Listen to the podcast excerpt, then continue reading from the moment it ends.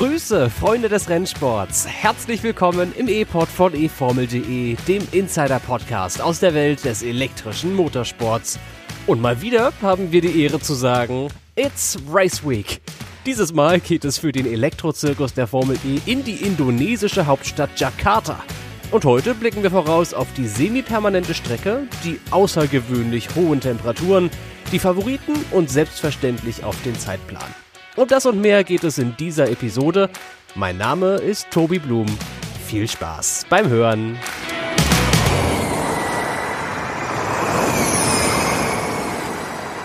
Ab in die Tropen mit der Formel E. Rennwoche für den Jakarta E-Prix. Es wird heiß, es wird schwitzig, die Luftfeuchtigkeit steigt in astronomische Höhen. Die Fahrer sind wahrscheinlich ganz außer sich vor lauter Vorfreude. Ich bin's auch. Und mit mir dabei, um auf den Jakarta E-Prix 2022 zu blicken, ist heute Tobi Wirz aus der Redaktion. Hallo. Hallöchen. Na, wie war deine letzte Woche? Alles gut überstanden? Ja, doch, muss ich an der Stelle sagen, war ähm, eigentlich ganz okay. Das Wetter war natürlich super und die eifrigen regelmäßigen HörerInnen wissen ja auch, ich habe ein eigenes Haus mit Garten, wo naturgemäß äh, zu dieser Jahreszeit auch äh, relativ viel zu tun ist. Von daher, ähm, ich kann mich nicht über zu viel Langeweile beklagen, Tobi. Und wie sieht's bei dir aus? Ich habe mich nur mit Motorsport beschäftigt und das ist doch immer ganz gut. Es ist ja Monaco Grand Prix Wochenende und Indy 500 Wochenende und 24 Stunden von Le Mans Wochenende und Italien Grand Prix in der MotoGP Wochenende. Was habe ich gesagt? Le Mans. Oh, ja, nee, noch nicht, noch nicht ganz. Pardon. Äh, Nürburgring natürlich. Äh, das, das war ich schon geistig irgendwie zwei Monate in der Zukunft. Naja, seiner Zeit voraus, ähm, möchte manch einer sagen. Und jetzt ist auch noch Rennwoche für die Formel E. Es äh, ist richtig schön. Äh, lass uns einfach loslegen, direkt mit unserer Episode und zuerst mal einen Blick werfen auf die Nachrichten der letzten Tage. Auf der Testbahn. DS-Teamchef Thomas Chevauchet hat Sebastian Vettel zu einer Probefahrt in der Formel E eingeladen. Auf dem Markt. Sebastian Buemi bereitet sich auf einen Transfer zu Envision vor. Dort soll er Robin Freins ersetzen, der seinerseits zu Abt wechseln soll. Auf der Seite McLaren Motorsportchef Zach Brown wird seinem angehenden Formel E-Teamboss Ian James auch künftig freie Hand bei der Teamführung lassen. Und auf dem Roller. Die Italienerin Sara Cabrini hat das zweite Rennen der E-Scooter-Meisterschaft im schweizerischen Sitten gewonnen.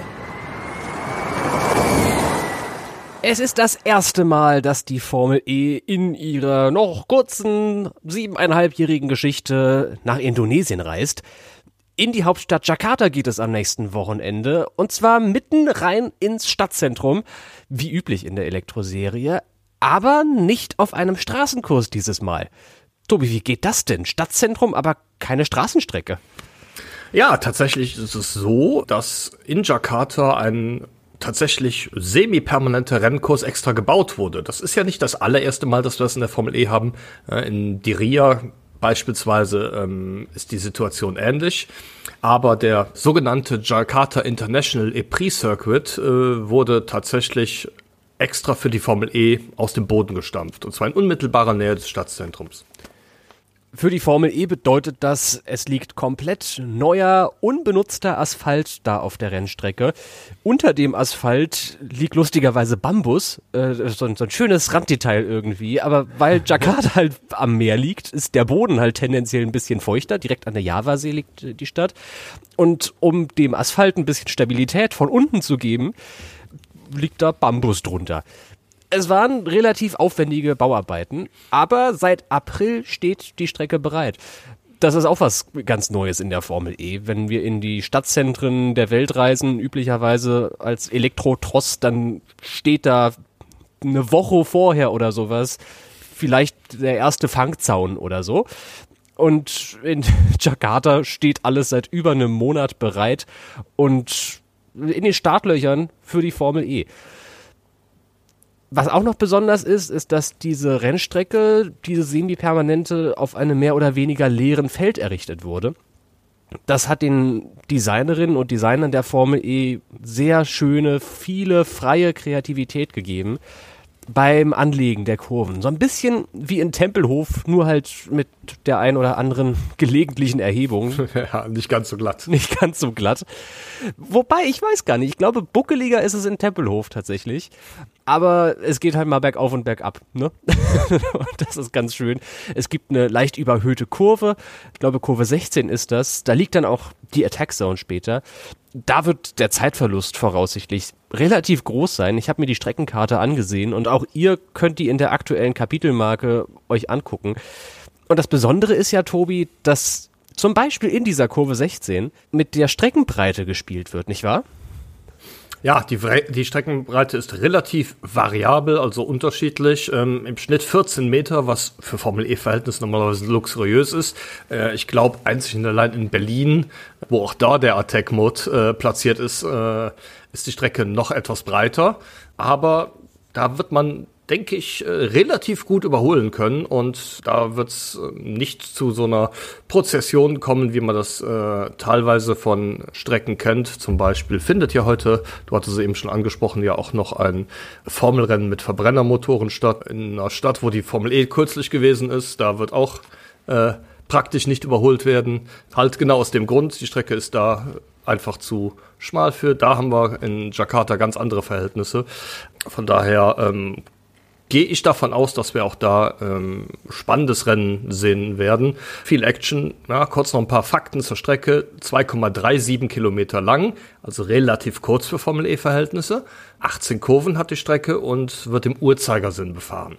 Könnte natürlich die kurze Streckenlänge dafür sorgen, dass insbesondere in den Qualifying-Gruppenphasen, äh, das kennt man ja auch aus anderen Rennserien, ja, wenn alle äh, Autos gleichzeitig unterwegs sind, äh, man sich schon mal im Weg stehen wird. Das mag sein. Gegenargument wäre, es ist halt so breit und da kann man gut aus dem Weg fahren, aber wenn halt alle gleichzeitig. Die Ideallinie gibt's trotzdem nur eine, genau. Das stimmt, ja. Wobei, ich kann mir sogar vorstellen, dass bei der einen oder anderen Kurve ein, zwei verschiedene Ideallinien möglich sind. Also gerade das ist doch der Luxus, den die Formel E da hat an der Javasee. Auch Kurve 1 ist mega breit.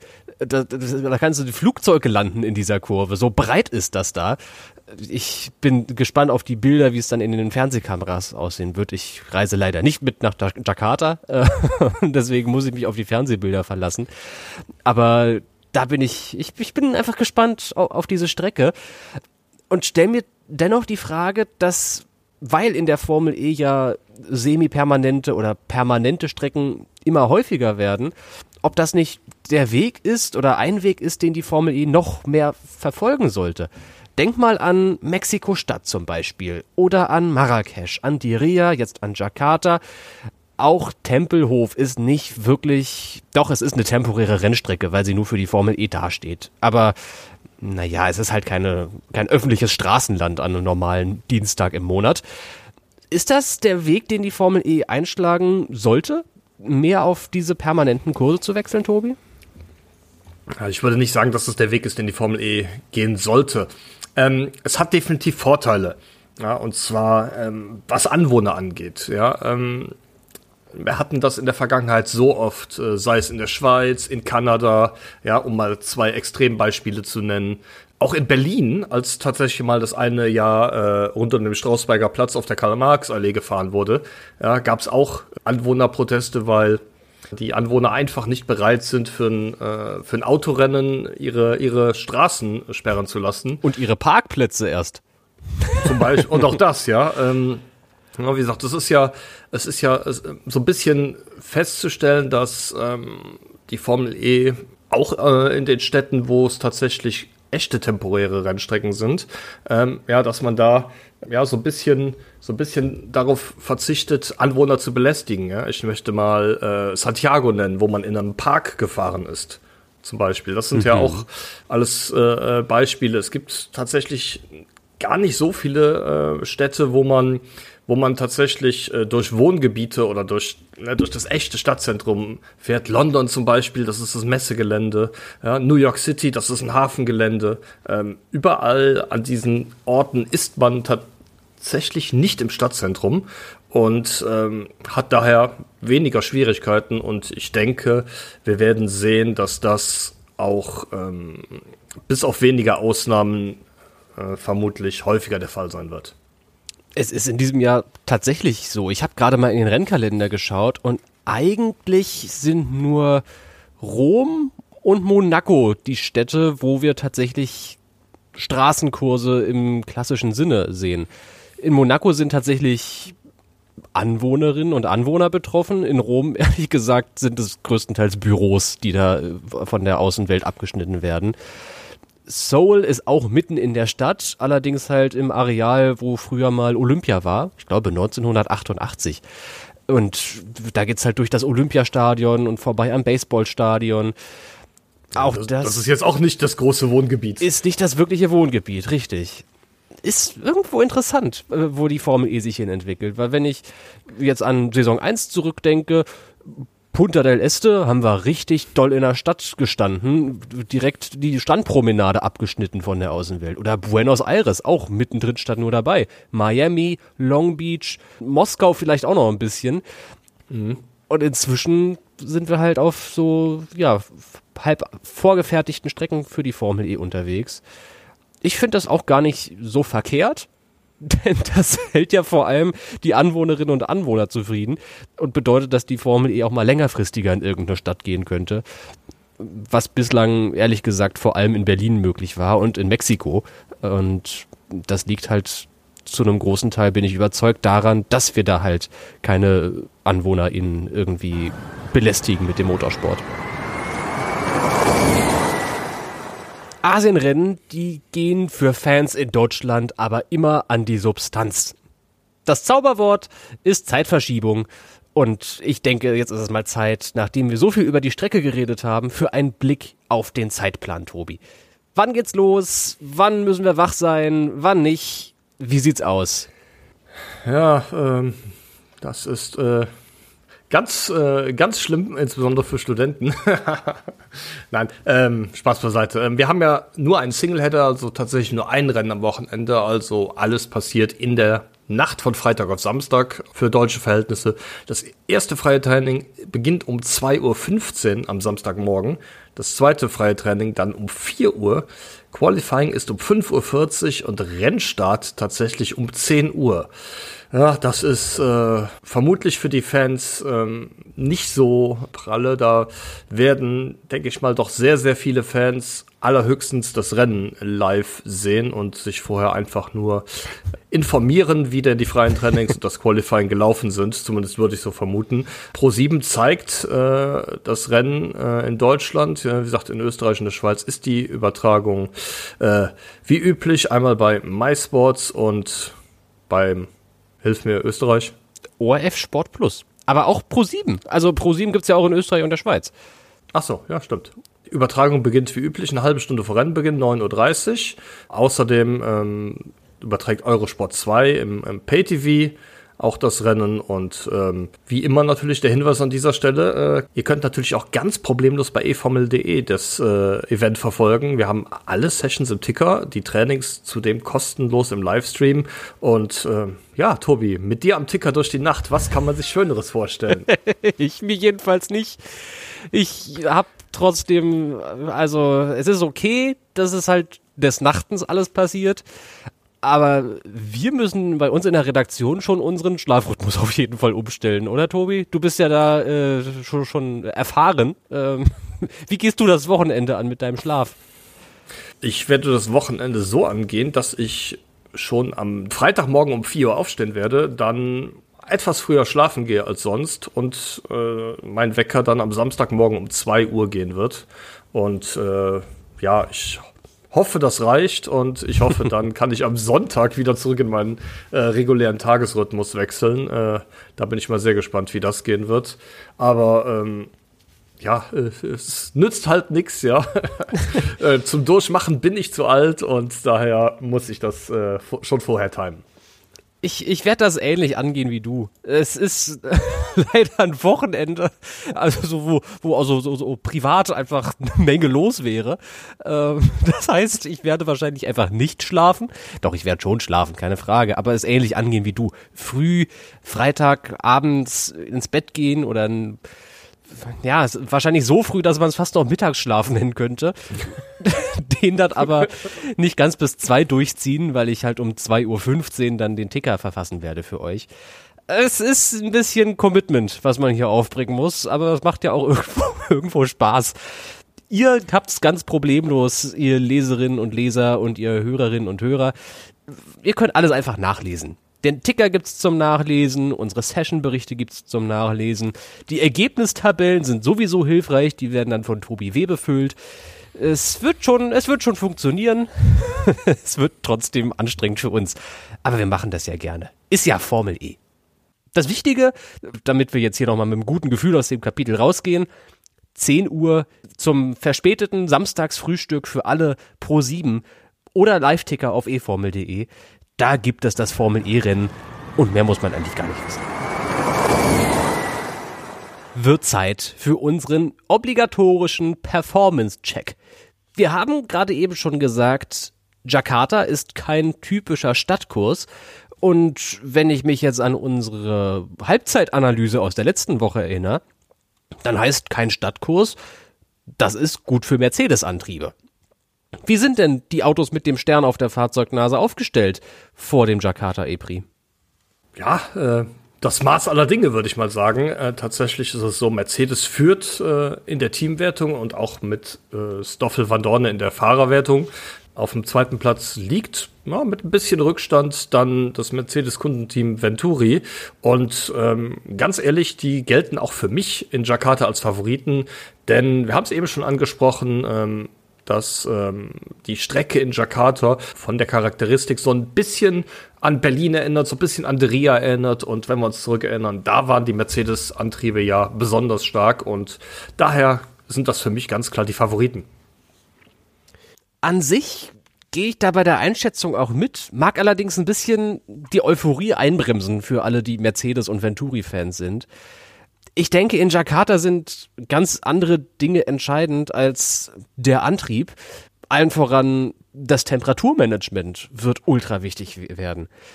Indonesien liegt halt mitten in den Tropen und das bedeutet, dass im Mai Temperaturen von über 30 Grad nicht selten sind. Ich glaube, der Mai ist statistisch der heißeste Monat in Jakarta und zusätzlich zu den Temperaturen sind halt auch Regenfälle und Gewitter möglich und das gilt auch für das nächste Wochenende. Also der aktuelle Wetterbericht, ich weiß, der ist nicht allzu zuverlässig sieben Tage vor einem Event. Noch dazu direkt am Meer, wo sich das eh ständig ändern kann, das Wetter.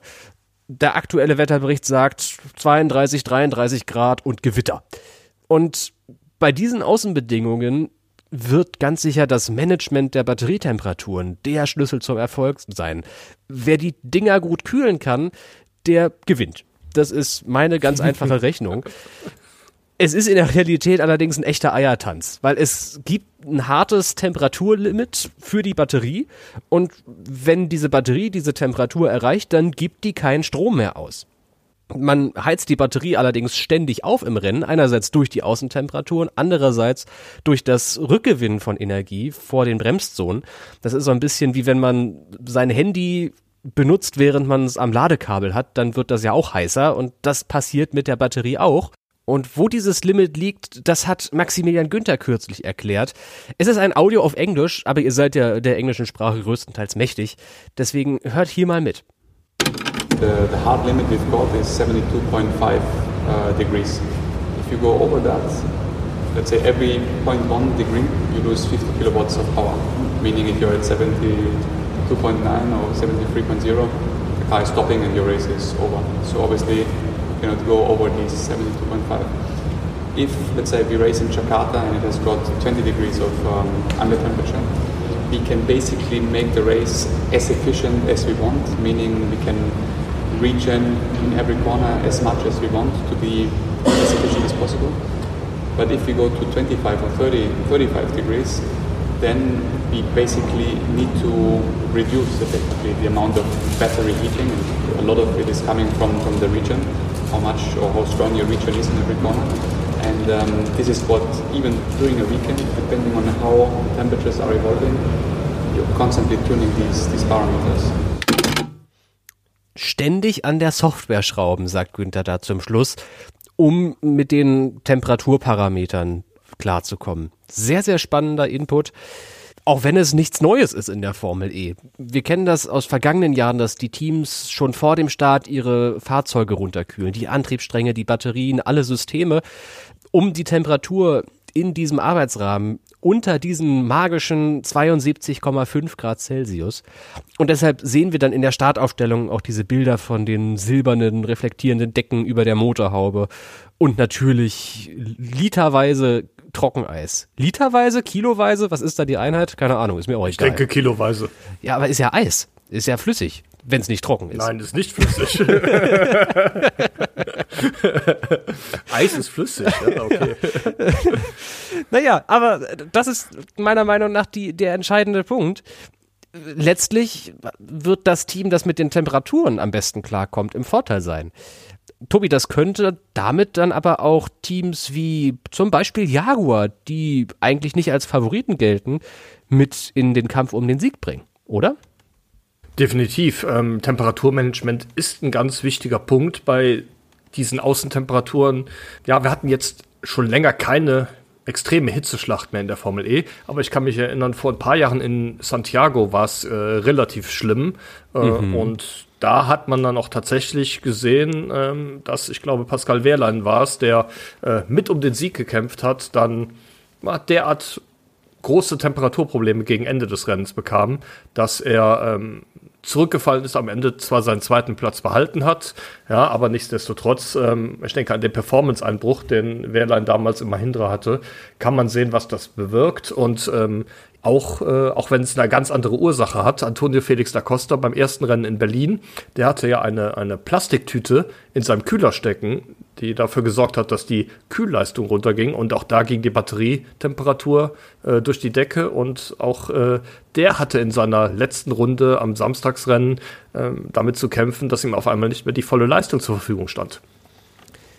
Und damit sind dann aber auch DS und Envision mit im Kampf dabei um Platz 1. Es ist durch diese Besonderheit in Jakarta, dass es so heiß und feucht ist, nicht mehr so, dass Mercedes der absolute Oberfavorit ist, sondern es sind auch noch andere Teams irgendwie im, im Kampf um den Sieg eben mit dabei. Und ein weiterer Faktor ist ja, die Strecke ist für alle Fahrer unbekannt. Was bedeutet das eigentlich für den EPRI, Tobi? Äh, das bedeutet für den äh, Jakarta Prix, dass man sich sehr gut im Simulator vorbereiten muss und ähm, dann auch insbesondere im ersten freien Training auf der Strecke überprüfen muss, ob die Informationen, die man im Simulator gewonnen hat, tatsächlich in dieser Form auch auf der Strecke zutreffen. Das ist ähm, ein ganz wichtiger Punkt. Ähm, gerade bei einer Strecke, wo noch vorher niemand gewesen ist, ist der Simulator halt unheimlich wichtig. Und ähm, das ist allerdings auch für alle gleich. Von daher ähm, kommt es dann darauf an, wer sich am besten auf die neue Strecke einstellen kann und wie gesagt, da die Korrelation zwischen den Daten aus dem Simulator und der Strecke am besten herstellen kann. Und was glaubst du, wer das schafft? Wer ist, wer, wer, was ist dein Tipp für den Sieger? Butter bei die Fische, Tobi. Ja, ähm, mein Tipp für den Sieger, ähm, ich möchte mal einen, einen Außenseiter bringen, nachdem wir ja eben schon Mercedes als Top-Favoriten genannt haben. Ich möchte ein bisschen mal vom Trend weggehen und tatsächlich mal einen anderen Fahrer äh, nehmen. Und zwar auch einen, der einen deutschen Antrieb hat, äh, nämlich einen Antrieb von Audi. Robin Freins, äh, denke ich, wird Envision zum Abschied doch nochmal einen Sieg äh, schenken in Jakarta, bevor er sich dann was vermutlich äh, bald bekannt gegeben wird, in, für die kommende Saison dann zum neuen Abt-Team verabschieden wird. Oho, das war eine mutige Voraussage. Jetzt haben wir Envision in der letzten Episode so zerpflückt, bis auf Freins. Und jetzt sagst du, Freins macht's. Ja, cool. Der wird sich freuen, äh, nachdem er jetzt immer nur Zweiter und Dritter wurde, äh, dass, dass ihm endlich mal jemand nahelegt zu siegen. ja, insbes insbesondere darüber, dass er endlich wieder, endlich wieder ein Interview auf Deutsch geben darf äh, bei den Kollegen von Pro7. Vielleicht ist das wiederum ein Grund, dass er lieber Zweiter wird. ja, ich glaube nicht. Ich glaube, das ist, äh, nimmt er gerne in Kauf an der Stelle. Na, na ja, na ja, na gut, vielleicht. Wenn es dafür 25 Punkte gibt. Mal sehen. Mein Tipp für den Sieger kommt auch aus Holland, aber er heißt Nick de Vries. Der hat Wurzeln. Langweilig. Ja, ich weiß. Aber guck, De Vries, der hat Wurzeln in Indonesien. Sein, sein Opa, ich weiß nicht, ob väterlicherseits oder mütterlicherseits, sein Großvater kommt aus Indonesien und deswegen hat er jetzt neulich gesagt, ach, das wird dann mein Heimrennen. Eindhoven gibt's ja nicht, deswegen machen wir Indonesien einfach zu meinem Heim-Epri. Und ich denke, dass der beflügelt von seinem letzten Sieg in Berlin das jetzt einfach gleich nochmal macht und sich in Indonesien in Reichweite für den WM-Kampf bringt. Ich tippe auf Nick de Vries. Wenn ihr noch Ideen habt für mögliche Rennsieger in, Be in Berlin, hätte ich fast gesagt, in Jakarta selbstverständlich, äh, dann sagt es uns doch einfach und zeigt es uns im Community-Tippspiel von eformel.de. Auf kicktipp.de-formel E organisiert unser Leser Ricardo äh, treu seit mehreren Saisons ein Tippspiel. Es macht einen Riesenspaß und ihr dürft alle mittippen. Und kleiner Geheimtipp, weil der Zeitplan so ungünstig ist, mit dem Qualifying um 5.40 Uhr, man aber schon fürs Qualifying Punkte sammeln kann und das besonders klug ist natürlich erst nach den freien Trainings seinen Qualifying-Tipp abzugeben, wenn man so ein bisschen Datengrundlage hat. Es durch die Zeitverschiebung aber sicherlich den ein oder anderen geben wird oder die ein oder andere, die vergisst den Qualifying-Tipp abzugeben, könnt ihr da richtig Boden gut machen. Oder es wachen einfach alle mit dem Wecker um 5.30 Uhr auf. Mag natürlich auch sein. Mein Punkt ist jedenfalls, meldet euch an, bis zum Wochenende habt ihr noch Zeit. kicktipp.de Schrägstrich Formel E. Und jetzt richten wir unseren Blick weg aus Jakarta und hin in Richtung von Tobis Teleskop. Und da hast du sicherlich, Tobi, heute auch wieder ein Schmankerl mitgebracht. Die E-Pod-Serie mit den besten Nebengeschichten aus der Formel E. Heute werfen wir mit dem Teleskop einmal einen Blick nach, tada, Jakarta. Dort wütete nämlich, Überraschung, dort wütete nämlich in der Nacht von Freitag auf Samstag ein starkes Unwetter. Durch den starken Wind und den Regen brach sogar das Dach einer Tribüne ein. Aktuell laufen noch die Reparaturarbeiten. Ähm, ich für mich muss ja doch sagen, äh, das klingt sehr wenig vertrauenerweckend und ich würde es mir wirklich stark überlegen, ob ich mich da am kommenden Wochenende, wo ja auch erneut zum Teil schlechtes Wetter angesagt ist, wieder auf diese Tribüne setzen würde. Ja, ich hätte auch kein allzu gutes Gefühl. Ich bin mir sicher, da wurden alle Bauvorschriften eingehalten bei der Konstruktion des Daches. Zumindest nach indonesischen Standards, ja. Ja, ich weiß nicht, wie die indonesischen Standards sind, aber ein gutes Gefühl hätte ich da auch in Deutschland nicht, wenn ich wüsste, vor, vor einer Woche ist das Dach hier eingebrochen und jetzt setze ich mich unter dieses Dach auf die Tribüne. Ich, ich, glaube, ich glaube, wenn da irgendwelche Bedenken sind, würde der TÜV die Tribüne sperren. Ja, das äh, glaube ich nicht, dass äh, da tatsächlich, wenn ein Risiko bestehen würde, jemand draufgelassen würde. Tja, ich denke, dass das auch in Indonesien gilt. Ich meine, letzten Endes sind es ja Engländer, die da das alles abnehmen, oder? Also Formel E ist ja mit vielen Engländern bestückt, auch das äh, Sicherheitssystem, äh, System, ja, vielleicht auch System. Äh, die Mitarbeiterinnen und Mitarbeiter ähm, von, von Health and Safety, wie es dann heißt, äh, das sind ja auch alles Engländer. Die müssen das schon abnehmen und haben sicherlich den indonesischen Kolleginnen und Kollegen ordentlich auf die Finger gegeben dafür. Das hoffe ich zumindest. Das will ich auch hoffen, ja. Das äh, fände ich auf jeden Fall sehr im Interesse von Zuschauerinnen und Zuschauern. Im Zweifel für den Angeklagten allerdings. Also kann ja sein, ist ja auch in Deutschland schon gelegentlich vorgekommen, dass irgendein Dach weggeflogen ist bei einem Unwetter. Ist halt sehr ungünstiges Timing, jetzt eine Woche vor dem EPRI, dass sowas passiert. Aber ich bin mir sicher, das wird alles sicher sein am nächsten Wochenende. Auch bei Gewitter bleibt da alles fest und standfest. Ich hoffe es zumindest. Und wie immer steht als letztes auf der Agenda eines E-Pod unser Quiz an. Das Grid Dummies Formel E-Quiz besteht aus sechs Fragen. Drei haben Tobi und ich jeweils vorbereitet und wir stellen sie uns gegenseitig, suchen nach Antworten händeringend und am Ende sind alle klüger. Ich lasse dir heute den Vortritt. Ich glaube, letztes Mal habe ich angefangen. Du darfst Richtig. deine erste Frage vorlegen und dann suche ich mal nach der Antwort. Alles klar.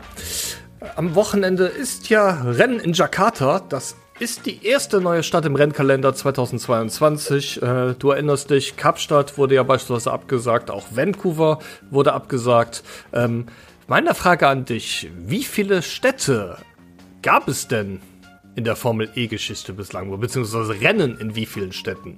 Ja, Rennen, die nur angekündigt, aber abgesagt wurden, Sao Paulo, Brüssel zum Beispiel, zählen an dieser Stelle nicht mit. Okay. Das müssten.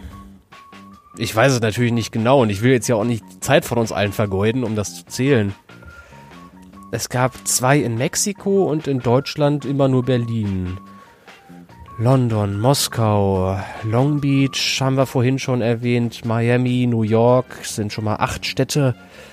Deria, Rom, sind wir bei zehn. Ah, da geht's noch richtig weiter mit der Liste. Zweimal in mhm. der Schweiz gewesen. Putrajaya, ja. Punta del Este, ja. um Himmels Willen. Wir sind bei ja. 20 bestimmt. Tja. 25. Nah dran. Es sind 23. Ah, okay. Na gut, okay. Aber ich bin mit 25 ganz zufrieden mit meinem Tipp. Dann kommt meine erste Frage für dich. Es steht immer noch 0 zu 0. Wir haben die erste Saisonhälfte der Formel E-Saison schon durch. Das haben wir ja in der letzten Episode groß auseinandergepflückt. Und beim Blick auf die Teamwertung wird einfach ziemlich klar, die Top 5, die sind momentan in der Formel E in einer Liga und dann kommen alle anderen. Das erste Team, das bislang nicht mehr den Anschluss hat, ist Andretti. Die liegen momentan auf Platz 7. Und ich möchte von dir wissen, wie groß ist Andrettis Rückstand auf Platz 6? Ja, wir hatten, wir hatten letzte Woche uns ja alle Teams angeguckt und äh, der Abstand war riesig. Ähm, ich glaube, Andretti hat 30 Punkte. Envision ist davor, die hatten fast 100. Ähm, das wären, ja, hm, etwas weniger als 70, ja, aber etwas weniger als 70 ist keine Antwort, vermute ich. Ähm, Schande. Hatten die jetzt 95? Ich glaube, sie hatten 95. Äh, also 95 minus 30 sind 65. Es ist auch sehr nah dran und so nah, dass ich dir einen halben Punkt dafür gebe. 67 ist die richtige ah. Antwort. Okay. Andretti steht bei 30, Envision bei 97. Oh, okay, dann ähm, zweite Frage für dich, Tobi. Eine, die machbar sein dürfte. Antonio Felix da Costa ist mein Thema.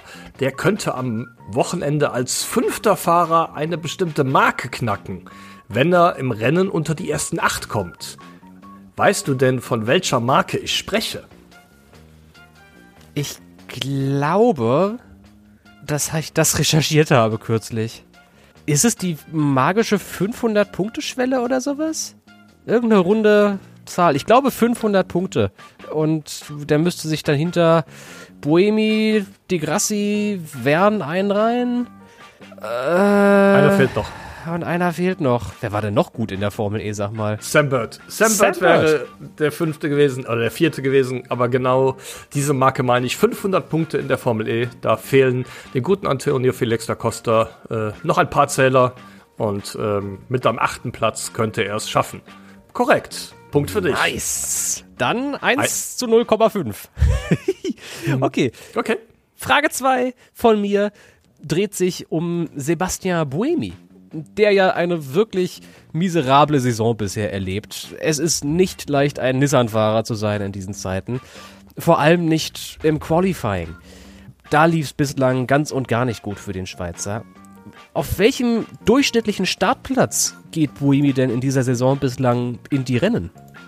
Ja, ähm, das glaube ich zu wissen, weil ich da auch die durchschnittliche Startposition immer für den Statistikartikel aufbereite. Ja, tatsächlich äh, sind da am Ende Giovinazzi und Tictum die beiden Neulinge in den Hinterbänkler-Teams und davor liegt Oliver Turvey. Ähm, ich meine, Sebastian Boemi müsste dann schon direkt davor kommen und der durchschnittliche Startplatz ist, glaube ich, eine 17,1. Und das ist vollkommen richtig. Rang 17. Punkt für dich. Dann, Tobi, hast du jetzt die Chance äh, nachzulegen. Ähm, wir haben schon über den Jakarta E-Prix gesprochen. Tatsächlich zum allerersten Mal findet ein Formel E-Rennen in Indonesien statt. Es ist jedoch nicht das erste Mal, dass Indonesien im internationalen Motorsport eine Rolle spielt. Da ist ja die Motorrad-Weltmeisterschaft in den 90ern schon zweimal gefahren. Aber und, und dieses Jahr auch. 22 auch. Gab es auch einen Indonesien Grand Prix sogar. Richtig. Aber das war gar nicht das, worauf ich hinaus wollte, sondern tatsächlich auf den äh, Automobilsport. Und auch da ist Indonesien durchaus eine Nation, die äh, schon mal oben vertreten war. Äh, Rio Haryanto nämlich hat es bis in die Formel 1 geschafft. Weißt du denn auch, wer damals in der Formel 1 sein Teamkollege war? Oh, der Harianto. Der ist für. Ich weiß nicht, ob das Team damals schon Männer oder noch Marusha gehießen hat. Dann muss 2015 gewesen sein. War das Alex Rossi? Aber der ist ja nicht immer gefahren. Also Rio Harianto hat keine komplette Formel 1-Saison gefahren, sondern etwas mehr als eine halbe und er hatte nur einen Teamkollegen. Das Okay. kann ich dir als Tipp an dieser Stelle auf den Weg geben. Weißt du, an wen ich denk? Nein. An Pascal Wehrlein. Der ja vor seiner Sauberzeit, die glaube ich 2016 und 17 lief, für Männer gefahren ist. Ist schon ein bisschen her, aber ich glaube, ich sag Pascal Wehrlein. Ah, Tobi, Alexander Rossi ist für das Team gefahren, aber nicht in dem Jahr, wo auch Rio Harianto gefahren ist. Jules Bianchi ist für das Team gefahren, aber auch nicht in dieser Saison, sondern es war tatsächlich Pascal Wehrlein. Nice! Punkt für dich. Oh, dann geht's jetzt in die Entscheidungsfrage, Tobi. Und ich habe eine Frage zu deiner liebsten Formel E-Nation, Großbritannien, vorbereitet. ich habe nämlich gestern die Textvorschau, die dann in der nächsten Woche auf eformel.de erscheint, erstellt und gleich dazu auch die Übersicht über die Qualifying-Gruppen. Und da ist mir ein Bild aufgefallen, das dann doch sehr deutlich äh, mit Union Jacks bestückt war auf der einen Seite dieser Tabelle. Gruppe A und Gruppe B ist diese Tabelle. Es gibt nur einen einzigen Briten, der in Qualifying Gruppe A in Jakarta fahren wird. Alle anderen starten auf quasi oder stehen momentan quasi auf den geraden WM-Plätzen und sind deswegen Gruppe B dran. Wer ist denn dieser einzige Brite in Qualifying Gruppe A in Jakarta? Es ist quasi eine Ratefrage. Ich vermute, es ist der einzige Brite, der auch in der obersten Hälfte der Gesamtwertung zu finden ist. Weil ich mache nämlich, ich mache ja ähm, immer diese, diese äh, Gesamtstandsgrafiken und ähm, ja, äh, ich will jetzt nicht sagen, dass ich eine, eine Abneigung gegen äh, britische Formel E-Fahrer habe. Das ist bestimmt übertrieben. Aber du freust dich schon, dass die Briten immer auf der zweiten Seite landen. mir gefällt, nein, nein, nein, mir gefällt manchmal nicht, in welcher Form die Formel E, insbesondere im Weltsignal, ähm, die Briten besonders hervorhebt, weil das bei der Formel E halt überbringend Briten sind und äh, jeder, der Heiko Wasser und seine Berichterstattung über Sebastian Vettel kennt, weiß, dass man äh, sehr schwer äh, wirklich vollständig neutral sein kann an der Stelle. Aber äh, genug der äh, Lästerei über Kollegen, die sich an dieser Stelle nicht, äh, nicht wehren können. Ich meine tatsächlich, der beste Brite ähm, ist Elfter in der Gesamtwertung. Ich bin mir jetzt aber gerade nicht ganz, also Elfter wäre dann in der Gruppe A. Ich bin mir aber jetzt nicht hundertprozentig sicher, ob es Jake Dennis oder Sam Bird ist. Die, ähm, einer ist, glaube ich, Elfter und einer Zwölfter und die liegen auch ganz nah beieinander. Daher wäre es, ah, ich- ist ein Ratespiel. Ähm, ich glaube, ähm, Jake Dennis profitiert immer noch davon, dass er beim Saisonstart Dritter gewesen ist und da 15 Punkte geholt hat. Deshalb glaube ich, ähm, dass es tatsächlich Jake Dennis ist auf Platz 11. Also Sam Bird und Jack Dennis teilen sich tatsächlich die Plätze 11 und 12. Bist also bei den richtigen zwei Fahrern gelandet. Sam Bird hat 28 Punkte gesammelt in der bisherigen Saison. Jake Dennis hat auch 28 Punkte gesammelt in der bisherigen Saison. Und weil er eben deutlich von diesem dritten Platz in Diria profitiert, bekommt er da den Vortritt in diesem Fall. Das bessere Einzelergebnis macht mal wieder den Unterschied aus. Und Jake das Dennis Thema hatten wir schon mal. ist tatsächlich der einzige Brite in Qualifying Gruppe A am nächsten Rennwochenende. Ganz richtig. Und damit steht es dann 3, nee, 2,5 zu 2. Richtig. Herzlichen Glückwunsch. Oh, danke dir. Machen wir also den Sack zu für heute. Ich hoffe, alle sind gut vorbereitet auf den Jakarta E-Prix. Es wird heiß, es wird so ein bisschen indonesische Sauna am Wochenende, ne? Also mal richtig schön nochmal Aufguss irgendwie für alle Fahrer. Das wird richtig, äh, wird Backofen. Aber naja, haben sie sich ja so ausgesucht. Es wird wirklich ein spannendes Wochenende. Vor allem, weil es halt das erste Mal in Indonesien ist. Und je nachdem, wen man da in Jakarta befragt, die Leute entweder richtig heiß sind auf das Rennen, also die Fans, oder halt gar nicht. das wird entweder ein super Event oder ein kompletter Griff ins Klo. Ich bin wirklich gespannt, äh, was, was da auf uns wartet.